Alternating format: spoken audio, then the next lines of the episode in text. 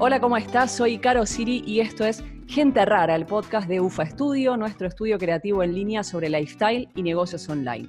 En ufastudio.com podés encontrar cursos y talleres sobre estas temáticas, sobre lifestyle y negocios online, para vos, para tu negocio o para llevar eso que sabés hacer al mundo de Internet. Hoy estamos con Nicolás Gutman, periodista, colega. ¿Cómo estás, Nico? Bienvenido, bienvenido a Gente Hola. Caro. Gracias, gracias. Eh, muy contento, bien, en una situación muy rara de aislamiento, como todos. Pero... Estamos grabando en cuarentena. Vamos a ver cuándo sale y si todavía está la cuarentena, pero Ok. ¿cómo le estás pasando? Eh, tengo mis momentos. eh, la verdad que estoy bien en términos generales. A veces me da culpa decir que estoy bien en cuarentena, pero estoy bien en mi casa. Eh, yo supongo que también hay algo que, que tiene que ver con que cuando uno hace cosas por su cuenta, esta es una situación que no es tan grave porque podés seguir produciendo. No es tan rara, ¿no? no es tan rara. Y de repente tengo amigos que necesitan sí o sí salir a la, a, no sé, estar en sus locales o haciendo sus actividades y se están volviendo más locos. Sí estoy preocupado por la situación general de... Claro. de- Eso no, nos toca a todos. Nos toca a todos y la incertidumbre, pero en términos generales bien. Bien, ahora te voy a preguntar porque viste que siempre la presentación te ensalzan primero y después no, para mí, Sí. eh, va, ahora, ahora cuento quién sos, de dónde venís, un poco de, de- de- de tu, de tu cronología, pero eh, me decías esto, que eh, vos estás produciendo en tu casa, ahora voy a contar un poco, pero tenés un canal de YouTube, pero que hacías afuera. ¿Cómo es hoy en cuarentena tener un canal de YouTube donde hay que producir todo entre cuatro paredes? Em, la verdad que es, es interesante el, el- el desafío de, de poder abrir todo un universo de videos y meterse en mundos cuando uno está en el mismo living, en el mismo cuarto, en donde estás durmiendo, cocinando. eh, es, es un desafío. Em, a mí eh, me está sirviendo para entender un poco también, eh, ponerme en el lugar del, del espectador. Estoy mirando mucho, además de produciendo, entonces intento pensar en cuál está la persona que está del otro lado e intentar capturar un poco esa sensación. Eh, justo ayer estaba pensando que los videos que yo hacía, hice videos en exteriores por un viaje muy largo que, ujú. que Que hicimos con mi novia. Sí. Y los videos en general tenían una lógica muy de, eh, muy punchy, muy arriba, muy de, de una cosa frenética, porque yo también pensaba un poco, la forma de mantener la atención es esa, y ahora me estoy dando cuenta o estoy explorando un, un nuevo tono, que es el Otra de, energía. Más eso. hogar. Total, como de, de plancharla un poco y de que uno pueda eh, meterse en el contenido sin que el contenido te exija a vos una atención o un nivel de, de energía así como muy, muy presente. Tan arriba, tan arriba, porque enloqueces. Encerrado en tu casa con esa energía es como, ¿no? eh, explota, por eso, Explota. como que eh, es intentar retroalimentarse de, de- también de lo que pasa con los demás en sus casas, que están tirados mirando algo y por ahí quieren relajar y meterse un poco en el contenido, que también te debe pasar con el, con el podcast, ¿no? Que es eso, como Y el podcast tuvimos que adaptar porque teníamos un montón de contenido grabado antes y tuvimos que irme echando, porque aparte es imposible como periodista saltarte este tema, como si no existiera. Si bien yo no soy de las que es le met- de metes todo el día, estoy un poco por el laburo de los medios, desconectada de los medios, trato de no Sí. consumir, pero al producir, digo, hay que darle un marco a esto. Además, nuestros clientes, digamos, que son todos emprendedores, les pasa que ahora vendemos, no vendemos, que me capacito, freno todo, paro la publicidad, ¿qué hago? Entonces, bueno, hay que salir a comunicar un poco eso. Vos venís de-. De, de, eso es un poco, podemos- compartimos esto. En principio somos rivales porque vos sos de TEA. Te capacitaste en TEA. Sí. Yo soy del círculo de De la prensa, que era, no sé en tu época, Sí. en mi época era, éramos como rivales. Era, había una rivalidad. Sí, era sí, de o eras del círculo. Y después estaban los Sí. de la U y otras cosas, pero los técnicos íbamos Sí. por ahí. Pero Es después tuviste tu experiencia en un gran programa como CQC, que mu- mucha, mucho punch ahí, un- es un, un nombre fuerte para el currículum. Eh, también hiciste conducción en, en- en radio, en Radio Blue, tuviste dos programas, en los dos eh, hacías la conducción, en Ahora es Cuando y Línea Caliente. En Ahora es cuando hacía la co-conducción, era, un- era el programa de primera mañana de la radio, y después, en, después a la tarde tenía mi programa. Entonces hubo un momento que tenía como, eh, estaba todo el día en la todo el día en radio. la radio. Después Sí. pasaste eh, que ahora vamos a arrancar con eso, a tu canal de YouTube. Debes haber hecho más cosas en este medio, pero lo que encontré fue esto, digo, Sí. YouTube, y después volvés a Argentina, haces una participación en País de Boludos y eh, estás trabajando en Filonews. No sé si fue una participación también o estás. O sea que estuviste en los dos palos. No, en Filo News no, ¿eh? En Filo News nada.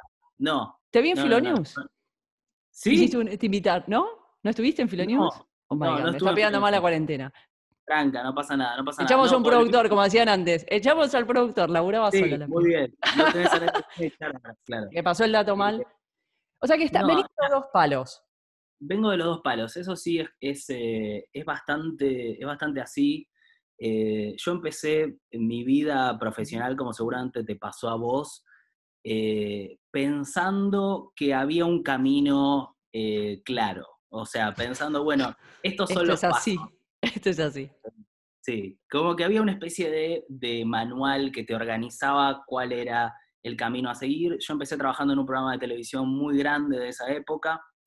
Eh, para los que no lo conocen, CQC era un programa de humor político principalmente, de El que actualidad. no lo que- conoce desde otra época ya. Estamos Claro, hablando sí, de. pero En general, la, la comunidad de UFA sabe, sabe de qué va a ser. sabe, sabe lo que es. Eh, bueno, empecé como asistente de producción, hice toda la escalera de, de producción adentro de cuatro cabezas, terminé eh, haciendo notas, eh, y fueron unos años muy estimulantes, porque lo que pasaba con CQC, eh, que ya no pasa más en la tele, es que te daba la posibilidad de, eh, primero, una estructura muy grande económica para hacer eh, lo que se te Lo ocurra, lo que quieras, y por otro lado sabías que eh, sacabas una nota y al día siguiente yo caminaba por la calle y te la comentaban 30 personas en- una cuadra. Era muy loco lo que El pasaba poder de la tele.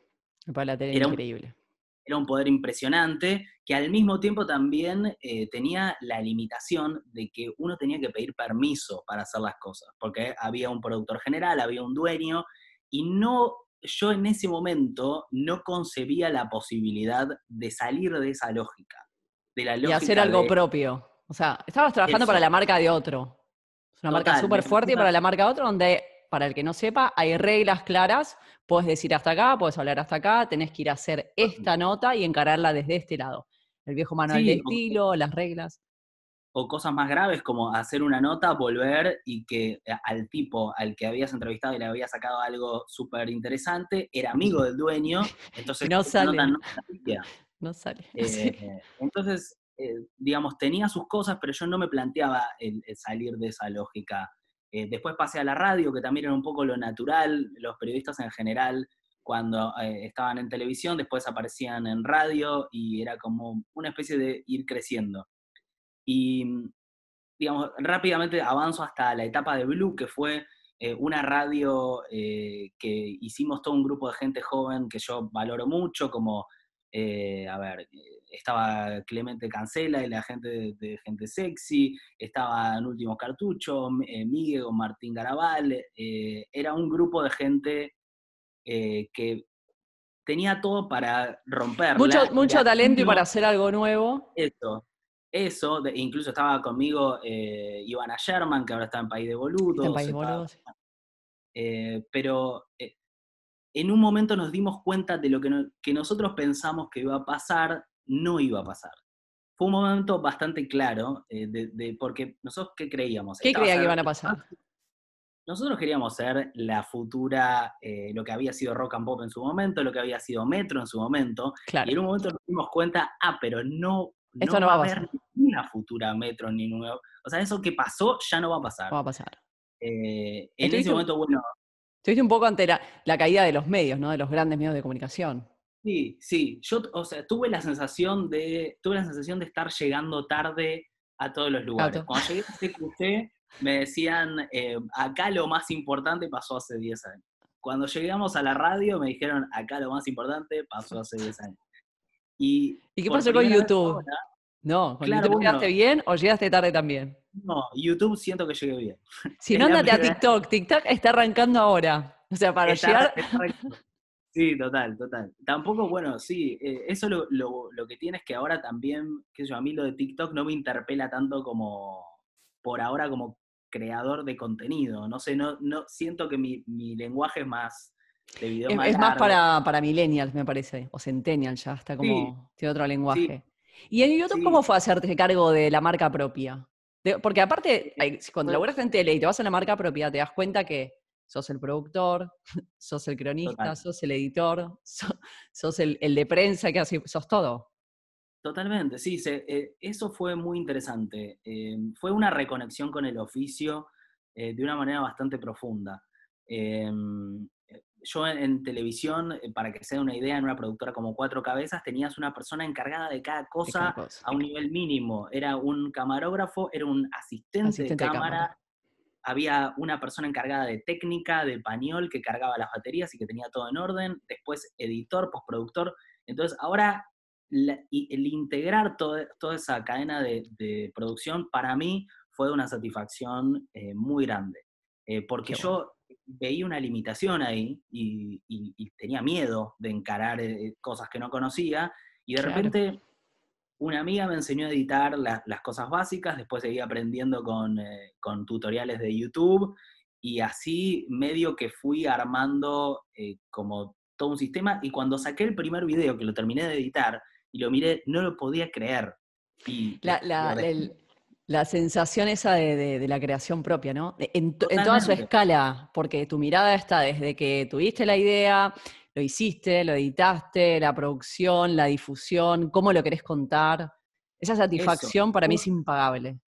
es impagable y es muy reveladora también, es muy liberadora, porque eh, si, si volvemos a eso de, de lo que yo pensaba originalmente en TEA, y esto de que siempre voy a necesitar a alguien que me diga, sí, podés hacer esto, no, no podés hacer esto, qué sé yo, y de repente llegar a decir, ah, ok, sin pedirle permiso a nadie, pasó esto, y de repente los- a los videos les va bien, y tengo toda esta audiencia. Y tenés y- 23 mil y pico de personas que te siguen. sí, Suscriptas En y, otro tanto no suscriptas.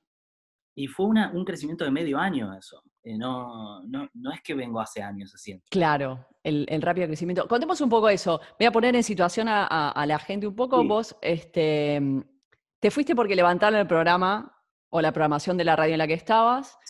Eh, tu novia, no sé si actualmente o en ese momento Sí, la presentas como. Chepa, es periodista también. sí. Perfecto, todavía sigue en pareja, muy bien. Eh, renuncia a su trabajo, deciden irse, ¿sí? Con una Sí. primera idea, según contaban en los videos, de nomadismo digital. La idea era volver a Argentina, pero más adelante, con más tiempo del que volvieron. Seguramente eso, y también estaba abierta la posibilidad de quedarnos en algún lado. Llegaron a algún lado. Vamos a analizar las dos Eh, posibilidades. Primera idea, nomadismo digital. Te pregunto, porque yo tuve cuatro años de nomadismo digital y me interesa hablar esto. ¿Por qué? Porque Ah. fuiste el primero que en un video dijiste, ¿sabes qué? No era para nosotros. O sea, la idea de... eh, entonces quiero contar un poco la, la- la otra cara. Salen Em, y vuelven a los seis meses. Y, sí, contá. Sí, eso. eh, a ver, nuestra idea era, ella trabajaba en La Nación, que es un, un diario muy importante de Argentina, yo había trabajado en medios tradicionales, los dos estábamos agotados, dijimos, eh, nuestra vida puede llegar a ser, y realmente creímos, hacer contenido viajando. Ok. Eh, cada uno desde su, desde su canal y desde su construcción, pero hacerlo y venderlo. En el medio hicimos un viaje que fue muy duro a nivel, eh, siempre que cuento esto me da. Uy. Eh, bueno, nosotros, te retomo, la, la idea Retoma. nuestra... La idea nuestra fue eh, dejar los medios tradicionales y pasar a un, un nomadismo digital en donde podamos eh, producir contenido y Y venderlo. Nos fuimos de viaje, alquilamos nuestra casa, pensamos en no volver. Ustedes son propietarios Nosotros somos propietarios, sí. y alquilaron para no perder plata. Perfecto. Claro, y se lo alquilamos a una amiga, también periodista, como para, también queríamos que la casa esté principalmente, que haya alguien Que y haya que algún movimiento. Bien. eso fue lo principal. Hicimos un viaje que fue muy duro a nivel físico, a nivel, eh, a nivel todo económico, eh, porque estuvimos en lugares eh, en los que era difícil hacer todo, era difícil moverse, era caro. eh, yo tenía una idea que era ir a un campo de refugiados, y era ir al campo de refugiados. Que eh, estuvieron en el cambio de refugiados sirio más grande. Sí. Sí, sí. Eh, tuvimos el campo de refugiados sirios más grande del mundo que queda en Jordania, y eso implicó toda una, una cantidad de gestiones y de. Y nos Eh, fuimos el dando producto. cuenta eso, nos fuimos dando cuenta que, em, que estábamos agotados y que queríamos frenar. Agota, viajar y trabajar al mismo tiempo, cansa. Agota. Agota, agota. Es muy difícil disfrutar de lo que está pasando y a su vez producir y a su vez vender. Ahora, ¿ustedes salieron con una idea de monetizar o pensaron que generando contenido esto, o sea, apostaron al, modelo de negocio de YouTube? Seguidores y YouTube me paga por esto.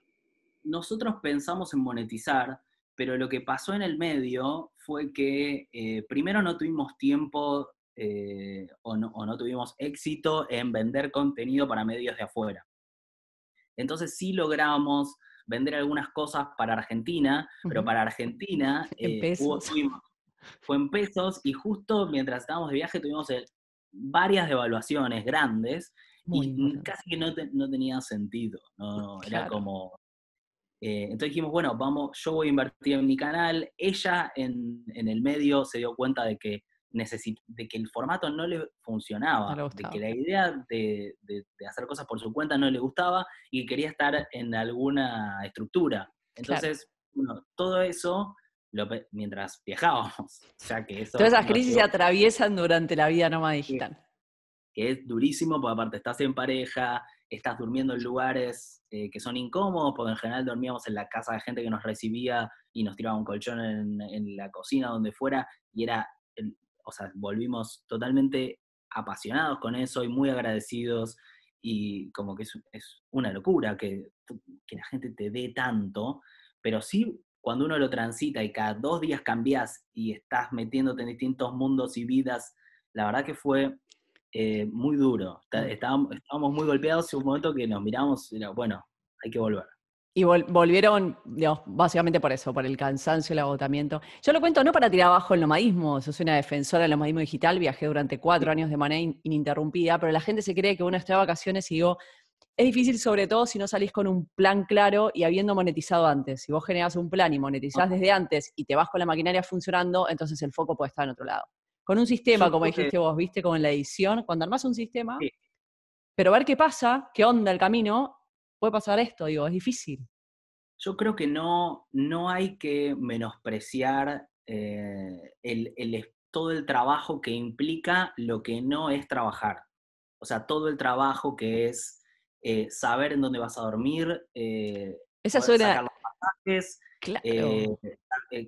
alimentarte. Toda esa logística, está la logística del viaje, la logística del emprendimiento, del proyecto, del negocio. Total, total. Y, la logística del viaje te absorbe tanto porque es finalmente lo, más cercano que tenés, es dónde duermo hoy a la noche, que si lo otro no está resuelto, son demasiadas decisiones para tomar todas juntas y todo el tiempo, ¿no te pasó eso? Decisión, no es, estoy en mi casa y abro la heladera y sé qué hay. Estoy en la casa de otro, tenemos que ver qué comemos en media hora, no hicimos las cuatro comidas, ni hablar si le querés meter ejercicio, yoga, y todo ese tipo de cosas. No, ni hablar. Nosotros no llegamos para nada a eso, pero sí en un momento dijimos tenemos que quedarnos más tiempo en un lugar, porque eh, yo no llegaba a procesar, a editar lo que había grabado, eh, estábamos totalmente pasados, no, ya no, ya nos pasaba que caminábamos por París y no sentíamos nada. Nada, no te importa nada, Era como estás totalmente eh, como entumecido y, decías, bueno, eh, esto no, tiene sentido, porque evidentemente estamos, esto es París, esto es maravilloso, esto es muy flashero, o en Copenhague o lo que fuera. Que no conocían además, no era la segunda o tercera vez que estaban, por primera vez fueron. Yo conocía París, pero la mayoría de las cosas no conocíamos. Eh, y, lo único que queríamos era tirarnos en, una cama y, mirar Ver Netflix. Claro, cuando estrenás el, el sillón y, Netflix. Bien, bueno, pero ¿crees que con un plan esto hubiera cambiado? Si te hubiera sido con una maquinaria funcionando. Yo creo que con una, si los dos hubiéramos tenido, eh, eso también es importante, que los dos eh, hayamos tenido algo claro. En ese caso, yo creo que podríamos haberlo eh, extendido un tiempo más, que era la idea original. La idea era irnos para Asia y nos llevamos a ir a... Bien. Contanos ahora cómo es esto de ser youtuber, ¿no? Eh, vamos a ver todo lo que tiene que ver. Primero, ¿cómo creas contenido? Hay algo que a mí me pasa por ser periodista, seguramente te pase a vos, que te parece lógico. Abro un canal o genero una marca y genero contenido y te sale. Pero mucha gente me, pregunta y me dice, todo bien, ya tengo eh, el nombre, lo que quiero hacer. ¿Cómo hago contenido? ¿Qué subo? Me hago un Instagram y qué subo. Hago un YouTube y qué subo. ¿Cómo pensás el contenido que vas a crear? Ok. Em, eh, la verdad, yo hago el contenido, esta es como una lógica eh, histórica para mí. Yo intento hacer el contenido que me gustaría ver. Eh, en, general, intento mezclar un poco eso, el qué me gustaría ver, con algo que yo creo que todos tenemos que hacer cuando nos exponemos a hacer contenido y a poner la cara principalmente, que es entender, bueno, qué, qué puedo traer yo a esta discusión. Porque a mí también me gustaría ver una receta de buñuelos de acelga, pero yo no, no soy... Claro, ¿qué, puedo aportar desde lo que tengo? ¿Qué puedo aportar? ¿Qué puedo aportar? Y yo creo que si lo pensás más en un sentido de, marca, eh, un poco más fríamente, intentar entender cuál es tu diferencial, cuáles son tus puntos fuertes, cuáles son tus puntos débiles, eh, hacerte amigo de eso, no, no luchar contra No combatir eso. No combatir. Ahí hay algo medio en donde es medio rara esa parte, porque es, por un lado puede ser que vos seas bueno en algo, pero necesites tiempo, necesites aprender, necesites un crecimiento. Entonces ahí hay que ser sabio para entender que por ahí no estás eh, en, tu mejor versión, pero que el camino es el correcto. Y hay otras veces en donde el camino directamente es incorrecto, pero hay que poder... Pero hay que transitarlo igual, hay que darse en la pera para darse cuenta de que no. no eso seguro, sí, sí, sí. y eso total. La, lógica de equivocarse es la lógica. no, eh, no, notaste una diferencia de eso. En, en CQC no te podías equivocar. O sea, te equivocás y un, garrón eh, en, en cuando laburás para otro. Hay errores permitidos y errores que no. Acá te permitís más. Total, yo creo que sí, en los medios eh, había, una, había una idea más de fracaso cuando, cuando algo no funcionaba y, no había tiempo te señalando, ¿no? Mirá lo que hizo. Total. Y no, y no eh, ayudándote a, No había un tiempo para aprender de eso. Claro. Porque en realidad, si hubiéramos podido en ese momento mirar las cosas, mirar un programa, entender por qué algo funcionaba, por qué algo no, de una manera amplia, y de eso aprender, seguramente podríamos haber hecho algo distinto, pero también la lógica intrínseca de, la, de los medios era la velocidad de la minuto a minuto, no pensamos y, pasamos a lo próximo.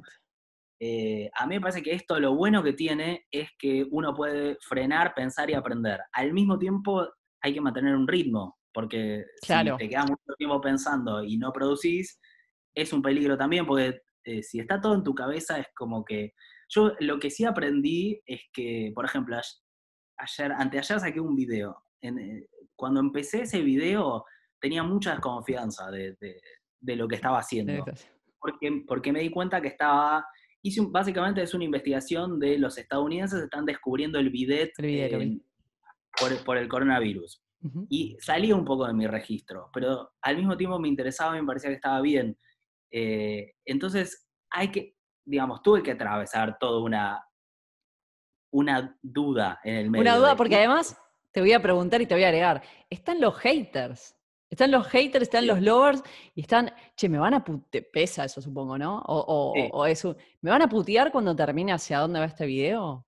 Sí, a mí eso en general nunca me corrió tanto, eh, lo, de, lo de los haters. Yo, digamos, me parece que es, obviamente que a veces hay un comentario que me entra, eh, Porque es muy duro. Yo leo comentarios en, canal de YouTube eh, y digo, es muy duro que te barden así, gratuitamente, anónimamente, pero uno puede estar muy fuerte, pero en algún momento.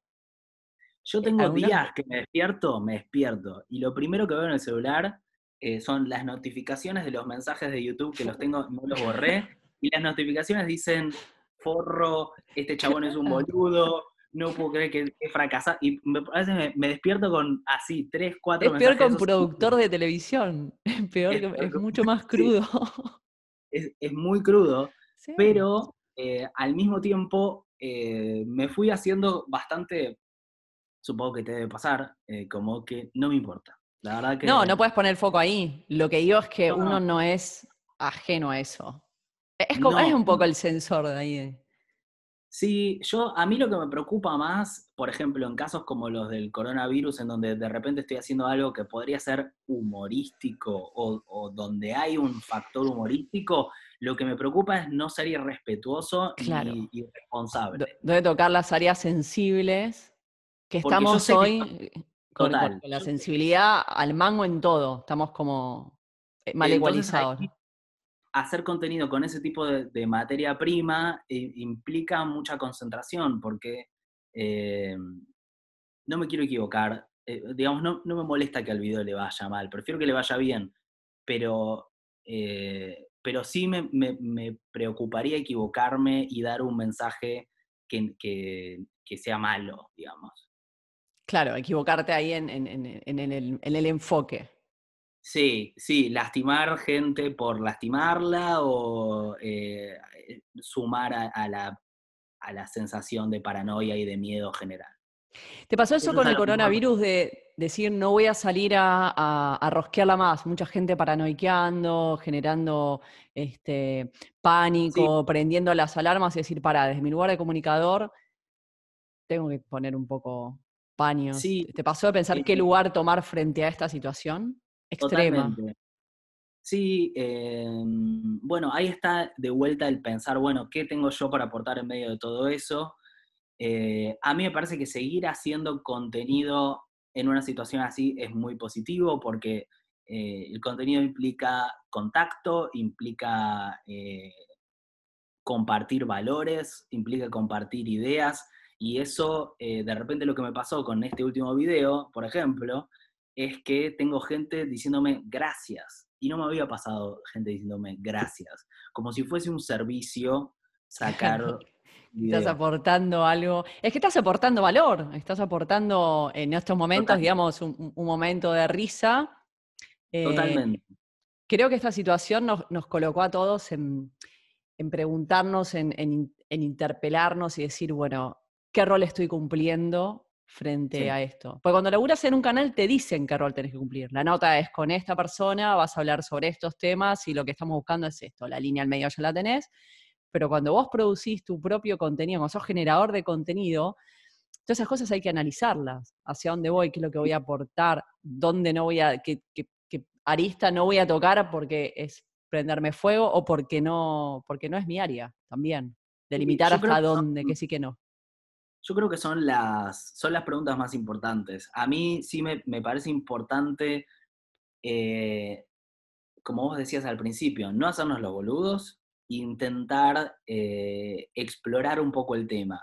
Eh, pero bueno, este es un tema que hay que explorar con cuidado e intentar sumando, digámoslo. Lo, histórico de esto.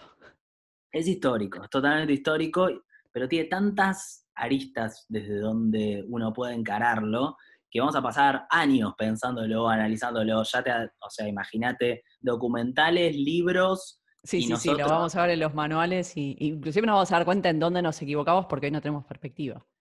Total, total. También es eso, es poder eh, mirar un poco, intentar abstraerse. Eso es algo muy loco que pasa, que me pasa a mí haciendo contenido y protagonizándolo, eh, que no sé si te pasa a vos, que es, eh, a veces me, me cuesta mirarme desde afuera y es un ejercicio que hay que hacer todo el tiempo. Es como que... Yo me miro mucho, miro mucho lo que hago y lo dejo en reposo y no, es que produzco y lo saco, lo miro, lo dejo reposar eh, unos días y lo vuelvo a mirar y a veces digo, bueno, hay material que no sale o me pasó con esto de, de, la pandemia, de grabar videos y decir, no, esto que yo le estoy tirando de este lugar, porque además pasa algo, vos tirás desde un lugar y después está la interpretación de cada uno, donde resuena en cada uno y eso cuando decís, bueno, puedo tocar áreas sensibles o, lugares que, no está bueno, que no es el objetivo de, la comunicación que voy a hacer, entonces mejor reservarlo. Claro, pero viste que te este das cuenta a los días por ahí, o sea, no... Sí, hay cosas que lleva días.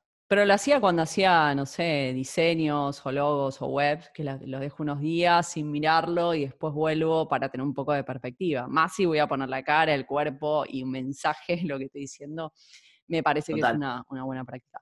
Nico, que ya estamos eh, en, tiempo, siempre me quedan un montón de preguntas afuera, pero preguntarte en esto, ¿qué edad tenés vos, Nico?